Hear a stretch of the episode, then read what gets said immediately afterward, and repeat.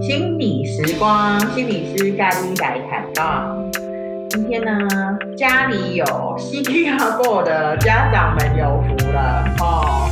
我们的那个上回大家讲的，今天那个雅玲心理师有谈一些他跟幼儿儿童啊，吼一些互动的技巧，跟他这几年来的发现这样子。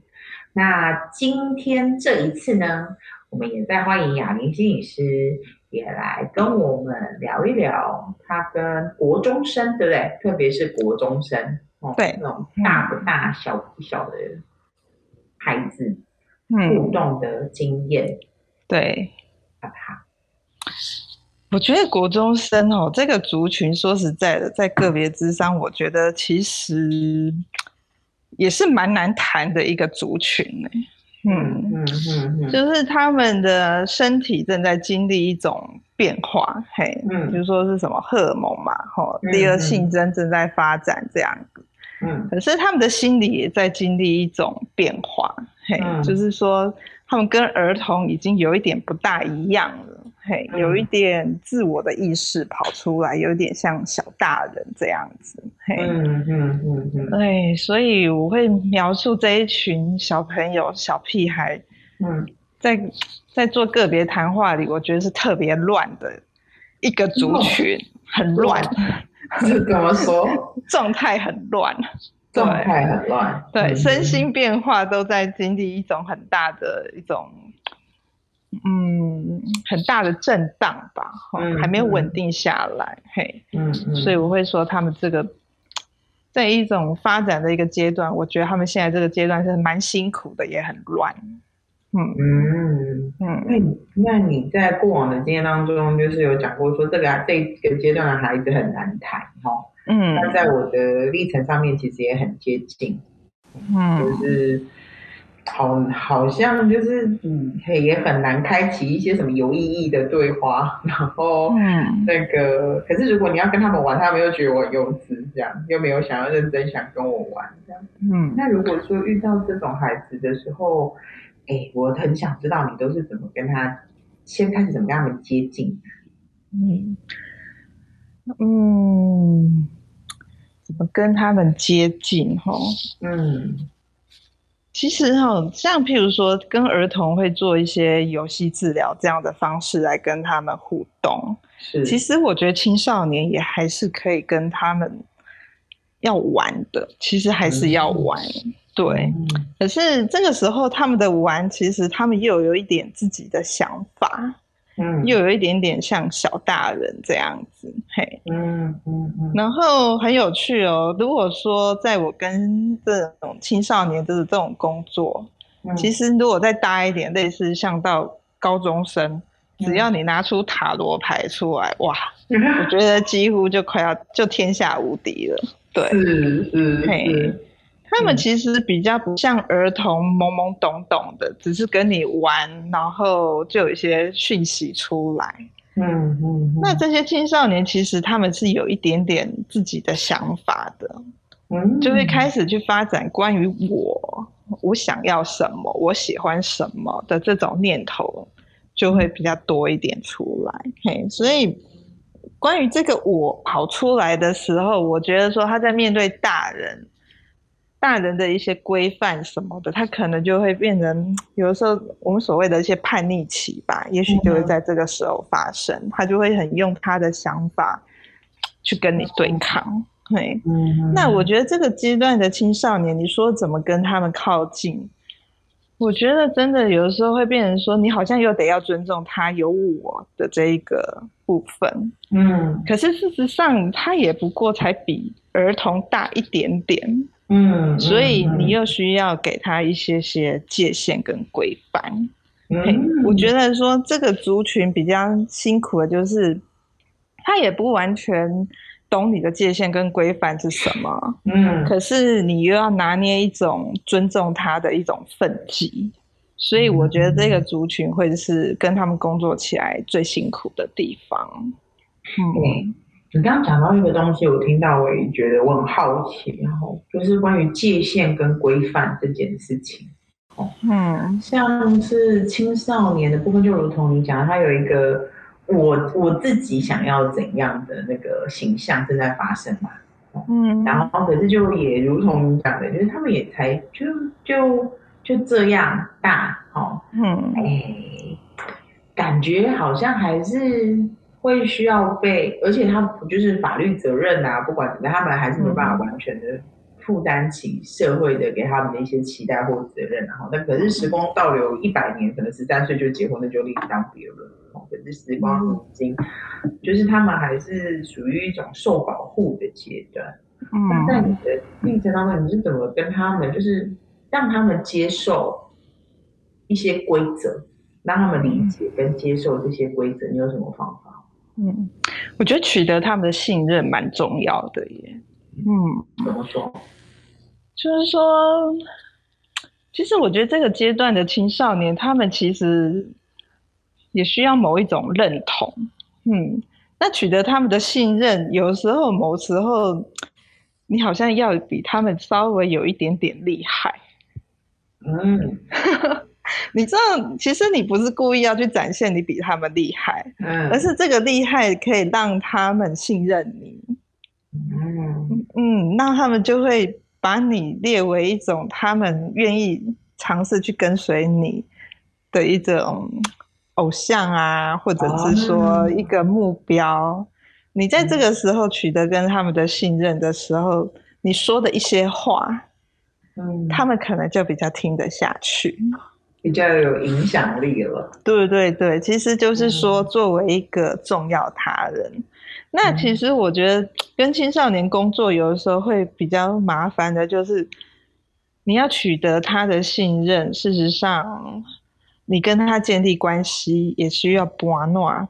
他鼓，嗯，对，嗯、就需要博诺这样子，嗯、就是说，在这个建立关系的过程，不是马上，嗯，就立竿见影了。嘿，他他也在观察你，嘿，值不值得他信任？嘿，他可能也还在了解你，但是一旦你取得他的信任，你就有比较大的机会成为他的重要他人。嗯、嘿，有时候不是你在教他做什么，而是你说的一些话就可以。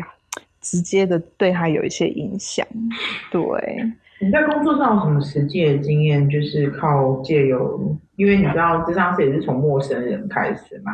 嗯，你经验是这个孩子不太建立关系，然后慢慢有信任，然后你用你的信，他对你的信任对他产生一些影响力，然后对他是好的发展的这个例子，说在你过去的经验当中。嗯，我我比较多的经验还是会在机构里面。嘿，那你说在现在，如果说以智商所目前接案的自费案来说的话，嗯、这个国中生的青少年的案，我还真的接的比较少。嘿，嗯、目前案的量是比较少，但机构里面接的案是比较多的。嘿，嗯、那这些青少年。他们的背景多半都是因为家庭功能不是那么 OK，嗯，所以他们在机构里面生活。对，嗯，那他们有的已经在那边生活很久了。嗯，比如说可能从儿童，他们就住在那个机构，然后一直成长到国中。嘿，嗯嗯，那我看着这个孩子成长，国中的阶段，我就发现说，我。他开始有自己的想法了，他开始会跟你顶嘴，嗯嗯。嗯，然后有时候他会不服规范，嘿，嗯，然后可能会不服管教，嗯嗯嗯嗯，那这个时候我觉得说他们的社工啊，或者是说他们的呃怎么讲，教保员。对，代家老师吧，也都会觉得很头痛，这样是是，哎，好像规范这个时候对他们而言，好像你来硬的都无效，嘿，那你这个时候就似乎变成得要来软的这样子，嘿，那这个软其实好像还是得要先从开始陪他们开始玩开始，让他们有一点点卸下那个防卫，嗯。嗯。那他可能才会开始愿意跟你说一点话。嗯。好像有一点变成说，他好像比较愿意把你当做是一个可以信任的朋友，说一点点话这样子。嗯嗯嗯嗯。那我觉得好像他们的心情在这边可以被听见，或者感觉到被支持，我觉得对他们的状态好像就稳定很多。嗯，好像就是说再回去面对那个规范或者是教导，他们会比较不那么心浮气躁。嗯嗯，所以我觉得好多时候还是变成说，还是需要先从情绪开始处理。嗯，情绪开始处理。嗯，他们未必不知道说这个规范没呃，他们也应该也了解说这个规范有它的道理了。嗯，可是有的时候就是那个 kimoji 来的时候，他就不想甩你。嗯，嘿，然后他们的心情，他们也不想。也没有被理解，因为可能他会觉得说，你又来了，你又来跟我说道理，嗯嗯，嘿，你又来跟我说教，嘿呀、啊，嗯、那这种说教的东西其实就很难 touch 到他的心嘛，嗯，嗯，那这个时候我们作为一个智商师、心理师进去，其实我们就主要就在这个时候可以跟他们做一点内在的工作，我。这个内在的工作，也就是说，他们希望能够被了解嘛，嗯嗯，能够被倾听。那在这个时候，嗯、有一个这样的一个一个小时的时间，有一个人好好听他说话，嗯，让他感觉到被关怀，嗯嗯，那我觉得对他们的状态会稳定了很多，甚至是说能够带他们做一点点思考。我觉得这是你最厉害的地方，你会带他们做思考。因为他们情绪来的时候，哪有在管？嘿呀、啊，啊、就是就是我就是想生气，嘿呀、啊，我就是你就是这样子啊，嘿，或者是说你说我有这样做，我就是一定有听到底这样子，嗯，要不然就故意做给你看，嗯，对，很容易变成一种赌气呀，或者是某一种。怎么讲？倔强啊，或者是竞争的关系，你来硬的，我不要比你更硬，这样子。嗯，啊，到后来不知道到底是自己在为了什么在赌气，或者在倔强。对，嗯嗯嗯嗯，就是没有在管现实啊。对，我觉得这也是很多父母家在有青少年的时候很常遇到的情形，哎。嗯嗯，所以这种硬碰硬，当然我们就比较怎么讲？不鼓励啦，嘿，对，对。那你会怎么做？哎，你有跟小遇到小孩子在那个智商室里面跟你一样硬起来的吗？嗯，你说青少年吗？对啊，对啊。哦，会哦，而且对方好会讲哦，你都讲不过他呢。那你都怎么办？哎，我后来发现说。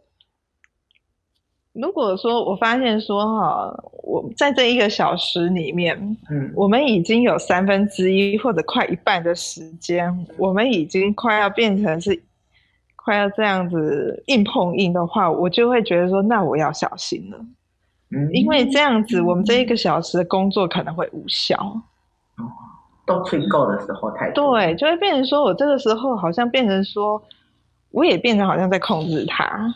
嗯，我也想要他听我的了。嗯、这个时候，我觉得我可能就要觉察，我要停一停下来一下。那这样子，我跟对我跟他的关系到底有没有帮助？这是我的目的吗？嗯，那我这个时候，我会觉得说，好像还是得要回到沟通、欸。好，你会怎么调整？嗯、我觉得你知道那个目的很好，就是说，哎、欸，你会觉察你自己跟他的互动当中有没有。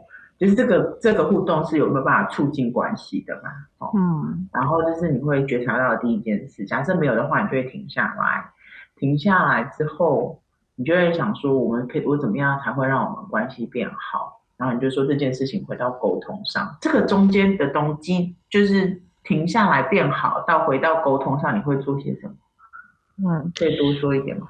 嗯，因为这个地方我觉得也回应，就你刚刚说的哦，就是说。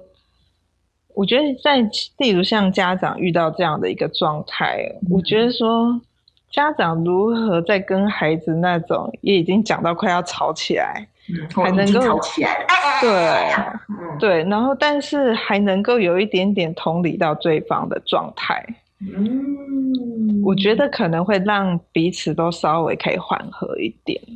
这是什么？你再多教我。我没，就是家长的话，我内在也是，你知道，会发挥。的时候，嗯、要怎么样？还有一点点空间去去同理对方。那个空间，你自己是怎么创造出来？因为你对这个很觉察，你自己是怎么创造出来的？因为我发现，譬如说我举例，刚刚我我的那一个个案来说好了，嗯嗯、嘿，对，我那我会发现说，哎，这个小时，如果说我们的时间只是停留在跟他的沟通，只是。我希望他听我的，嗯，但是我发现他其实在看我的眼神，或者是说他在跟我沟通的方式，他已经没有跟我在一起了，嗯嗯嗯嗯嗯，那我可能就要想一下，我是不是要放弃这样的沟通方式？嗯，即使我会觉得说我也在为你好，嗯嗯，所以停止其实是第一步。对，能够先停下来，嗯、然后我觉得我可能先回到感觉谈一谈吧。你会怎么问？嗯，这个同理，我觉得说我会同理他说，嗯、呃，我举个例子好了，好嗯，例如说我那个青少年，他很有趣，嗯，他就说他想要自由。然后呢，他就居然约他的伙伴在他们那个机构里晚上自己偷偷跑出来，在机构里夜游。嗯，但是他们没有什么，对，也没什么大，也没什么大恶，你知道吗？对对对，可是这个就违反那个机构的规范。是当然，对，嗯、那那这个地方当然院方就会用一种你怎么讲违反规定的方式来处罚他。嗯嗯嗯。嗯觉得说你违反规定这样子，怎么可以还揪这种夜游这样子？嗯嗯嗯嗯嗯。那这个时候，其实我们比较需要去听到的是说，哎，你好像有一些渴望吼，哦，嗯，好像很希望可以得到一些自由。嗯，我觉得这个时候就是说，对家长比较不容易的是说，你已经扩。破坏了规矩了，对啊。但是我在这个时候还要能够静下心来去试图去了解你，我觉得这对家长是比较大的考验。嗯，哎、欸，我觉得你提到这个很好哦，就是规则，规则是某一种权威的感觉嘛，哈，嗯，因为是规家长定的嘛，对吧？家长定的那个规则，嗯、所以当青少年去破坏规则的时候，家长。容比较容易看见的是，呃，我的权威被破坏了的那种威胁感，感觉我被威胁了。而你在做的事情是，你只你把规则就视为规则，而是了解他为何要去破坏规则，嗯、而不是先去维护你的权威嘛，或是维护机构的权威。嗯，是你在做的事嘛，对，对不对？对，嗯、我所以说，以我们的工作，我们就是回到青少年，以他为中心，嗯嗯嗯，来了解他嘛。嗯嗯、那我觉得说，这对家长而言比较痛苦的，就是说，你已经来挑战我了，嗯、我又要能够去看见你，我觉得这对家长而言是比较痛苦的部分。嗯嗯，嗯对，没错。那那我觉得说，对于家长，我觉得说会有一个部分，就是说，哎，比较难拿捏，就是对于青少年，我又要去看见你的一点心情、你的感受和你的想要，嗯，可是在这个时候，我又要去维护那个界限，嗯嗯，那个界限就是界限就是界限，没有什么好讨论的了，嗯嗯嗯，嘿，在这个之中的拿捏。有没有一种可能是能够跟青少年能够有一点点协商？嗯嗯，那我觉得这样子的沟通，可能就会对彼此的关系是会有帮助的。嗯，就是说你也一方面你也尊重青少年的需求，嗯，但是另外一方面，其实你也在维持一种界限。嗯，这真的是个很高深的艺术。嗯嗯，我其实我家的小孩不是青少年啦，哦，但是呃，有时候我也会觉得那个小孩一直挑战我们规则的时候，那个挑战我的规则的时候，让我也很受威胁。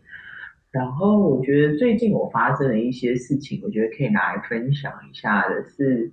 呃，他我儿子他其实现在升三年级嘛，好，就半大不小，还是那种那个你最喜欢的小屁孩阶段的，还算单纯，还算单纯可爱啊。所以我觉得我其实讲很简单，他就懂，他并不是真的是因为要发展我这件事情，故意要来挑战我的。嗯、可是我觉得说，如果儿子再大一点，这样的情形发生，我觉得也的确是对我来说也会蛮棘手的。他最近不晓得为什么，就对我讲话就是很呛。就比如说我去干嘛的时候，他就说：“你知不知道我现在在看书？”啊，我想说我知道，可是我在问你要不要吃饭嘛，对不对？啊，嗯。然后反正不管我们，就是或者是说，呃，哎，我们要去买，我们要去哪里哪里，你要不要跟着一起去啊？这样子有一种邀请。他说：“你没有看到我，不要了，你没看到我现在在干嘛吗？”这样子，嗯嗯嗯，而且听起来真的很不舒服，这样。然后有时候我有几次啊，我真的也是气起来，我就问他说：“你是怎样？你是讲话就一定要这样讲话吗？”这样，嗯，然后他就会觉得说奇怪，我就是在跟你陈述一件你不要来吵我的事实啊，这样。然后后来我就觉得我是没有办法，什么还去关心他发生了什么事情啊？那时候的我就像众多的父母一样气坏了，这样。可是我那时候就跟他讲一件事情，我觉得他后来有收下来是，是呃，我跟他说。哎，我觉得就是你最近讲话让我感觉你很不爱我，然后结果他就有一种说哪有哦，他可能也没也不晓得自己讲话是有让我有这种感受啦。哦，然后第二个我就说你好好跟我讲话，对妈妈来说是件很重要的事，这样子。然后我讲完这两句话的时候，我觉得他让我感觉他有一点改变。嗯，就是说，就我还是看着他，他就是在做他的事，他也没真的抬起头来看我。反正我们这场对话里面，他只有回答两个字叫“哪有”这样子。可是之后，我其实能够感受到，他真的就比较关心我在干嘛，而不会把我的我去接触到他的时候，就视为一种干扰，好像我我一定我接触他就是一定要叫他去干嘛啊。其实这也是妈妈很常做的事啊，你你现在不要再干嘛，拿去洗澡。你现在跟他说，拿把碗收一收。你现在去干嘛呢？就我觉得，当我在某一种发言的时候，他可能真就就觉得我要打断他，而要去做什么事，这样。嗯，然后到那个阶段，好像会这样。嗯，对，所以我刚才在听俊这一段跟小朋友的互动，就是说有一个部分，我觉得听起来还蛮感动的，嗯、就是说，就是妈妈也在说一个自己的感觉跟一个需要的时候。我觉得孩子是会被触动的，嗯。嗯，那个触动，我觉得就是说，让一种彼此关系好像在那个时候很紧绷的一个状态里，好像因为这个感觉被表达了，嗯。嗯，好像带来一些不一样的一种品质，嗯嗯。嗯，因为好像听起来我们是在处。事情嘛，对，就是你有没有听我的，嘿，对，或者我有没有听他的，好像有一种在彼此互相都希望，嗯，你要说控制嘛，也可以啦，拉扯，对，拉扯这样子，嗯、嘿，可是当是在说一种感觉的时候，嗯、好像比较让人可以缓和下来，嗯，嗯。我觉得这个青少年，我觉得这个部分确实也也会是一个还蛮重要的一个沟通的元素，嘿，但是哈，我我觉得有些时候是这样子啦，嘿，这这个部分怎么去沟通跟表达哈？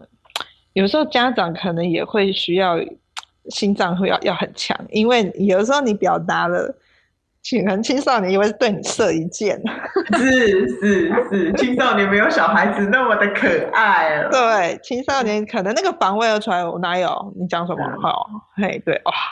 心又碎了，对，嘿，心又碎了，是是是，嗯，就像青少年爸妈还不能太玻璃心，这样子，要常常去把心扫一扫。但是我觉得青少年的可爱，就是说，他也还是，他也不是说他有一种偶包吧，嘿，他也不会马上这个时候他就会，他不像小孩子会表达这么立即，嗯，但是你所表达的，我觉得那仿佛是种下一个种子，嗯嗯嗯嗯嗯嗯嗯，他也会带回去慢慢想啊，对呀，是，对，我自己做青少年的亲子的时候，我自己发现蛮有趣的事情是，呃。亲子进来做咨商，大部分就是像你刚刚讲的那种规则的拉扯啊，或什么的，然后变冲突很大，然后会有一些很激烈的现象，哦，摔东西啊，离家出走啊，不上课啊，这样。所以来的时候都是因为现象而来的，哦，嗯。可是我我们都会先做分别，然后再做一起嘛，哦。然后做分别的时候，我就觉得有一种是很好笑。就是小孩子其实原则上也同意父母的观点的哦。嗯，他说，我就说哦，比如说有一个有一个青少年竟然讲谈交女友的条件这样，嗯，然后我就说哦，好啊，那因为我才跟他妈妈谈过嘛，所以我大概知道，就是也是因为这件事，然后妈妈就讲了那个女朋友的，他希望小孩子交女朋友的条件是什么呢？这样，嗯，要独立啦，呃之类的啦，哈，然后。我还问那个男生的时候，他就说啊，就是跟妈妈那个交女朋友的事谈的不拢啊，我谈恋爱不开心啊，这样。哦，那我说，那你喜欢的女生是什么样子啊？结果他讲出来的条件跟他妈妈是完全一样的。他想说，那你们到底在吵什么？他说，嗯，我觉得最后回到，就像你讲刚刚那个源头，就是那个。种子是输入的啦，但是沟通的历程就会少一点火花，有吗？让那个焦点模糊掉了，这样。对，就会变成往往变成一种拉扯或竞争关系。对，你没有听我的，我没有听你的，就是我就是要你配合我啊，我就是要你照着我这样子做啊。嗯嗯嗯。对，其实 就是变成说，都是在这种沟通或者处理事情在那边出现的一些 trouble 这样子。可是那个情感的部分其实是很珍贵的，如果能够让情感这个部分能够出来，我我相信其实青少年，哎，他比小孩子我觉得再好一点的是，他的表达能力又再更好一点。嗯嗯嗯嗯，就是说，我觉得有些时候就是说跟一些青少年的一些工作，但我觉得说有时候我也好惊讶，就是说。他不止让我感觉他像是一个青少年人，我已经觉得说他好像有一种成人的那一种成熟度，可以再跟我对谈了。嗯嗯嗯嗯嗯嗯，对，这个是我觉得说跟小孩工作很不可思议的地方。嘿，其实他都知道，他都了解，嘿，然后他也都有感受，对，所以这个部分，我觉得青少年的这种表达，我觉得说。哇，也真的是不可轻忽哎！就是说，他们所展现出来的那一种思考跟成熟，有时候也让我蛮惊讶的。对，如果话今天讲到这啊，我倒是让我有几个很深的体会哦。就是我们虽然对那个青少年的，就是国中生版的青少年，我觉得他们有点西吉那波的感觉哈，就恭维一下哈。可是刚刚听你讲，我归纳出几个东西来跟你确认一下啊。第一个比较是说，呃，如果在跟青少年沟通上面常常不对焦，很多冲冲突跟争执的时候，哦，诶，倒也不要马上的就一直在规则上面做竞争的哦。第一个状态可能是。呃，当我们的沟通变得不良或无效的时候，第一个比较好的状态，停止下来，感觉是蛮好的。当我们还不晓得我们要做什么的时候，就先不要做什么嘛。嗯，第一个。啊，第二个的话，你刚刚还有讲那个是那个感觉上的沟通，情感上的交流哦，大于规则上面的约定哦。我我对这个。规则的感受是什么？远大于我要不要遵守这个规则，这样哦。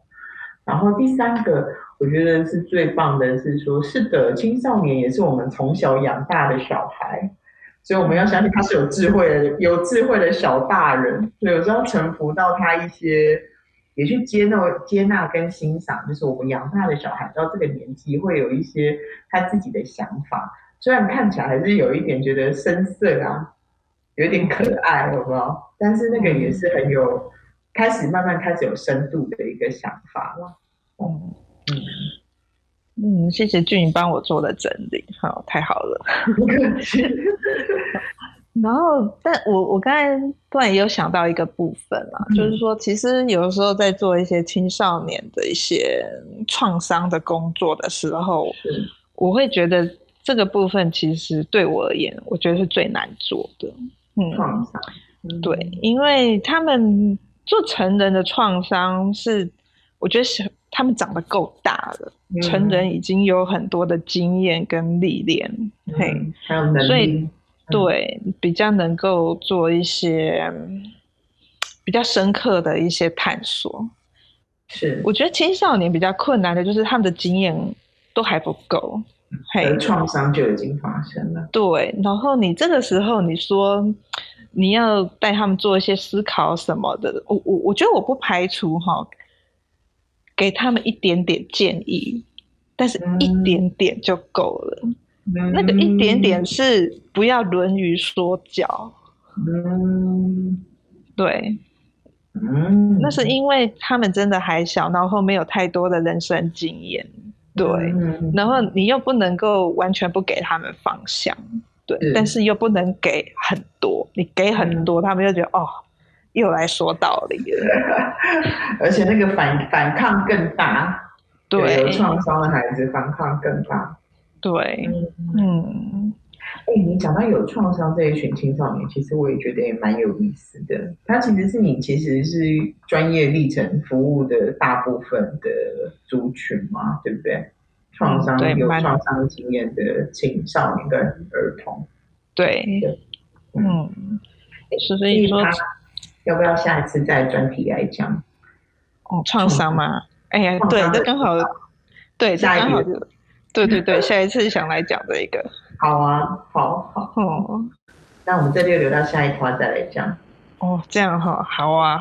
然后，那如果说在今天其实节目要快尾声了，嗯、如果要给那个有西吉那波的父母，嗯，你觉得给他们一个最中肯的建议会是什么？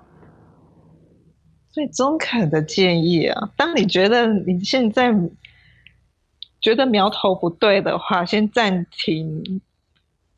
你的坚持，嘿，嗯，他们不会走宗派哪里去的啦。对，先暂停你的坚持，嘿，嗯、因为这个坚持，其实我相信，嗯，已经坚持够久了。这个是一个习惯，可是我们愿意在某些时候愿意稍微放下一点点坚持，也许也是给彼此的关系一点空间。对，我觉得这真的是蛮重要的，嗯、放下坚持才有空间。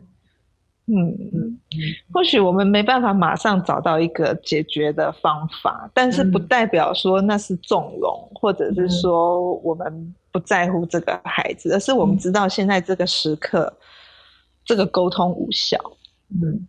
嗯，而且只是变成我们一直往关系恶化，或者是争吵的更厉害的方向在发展。嗯嗯嗯，先暂停啦，哦，反正第一个都先暂停，嗯、最后再看看怎么样，抓再再捡起来再前进这样子。嗯，好，清理一下喉咙，拍谢。好，我也清一下喉咙，一 起一起。啊，对啊，节目的尾声了嘛，一起清个喉咙这样子。好，那我们今天来讲青少年的部分就先谈到这，好不好？好，今天先到这边喽。那就先到这边，那我们下次再见喽。好，拜拜。好，拜拜。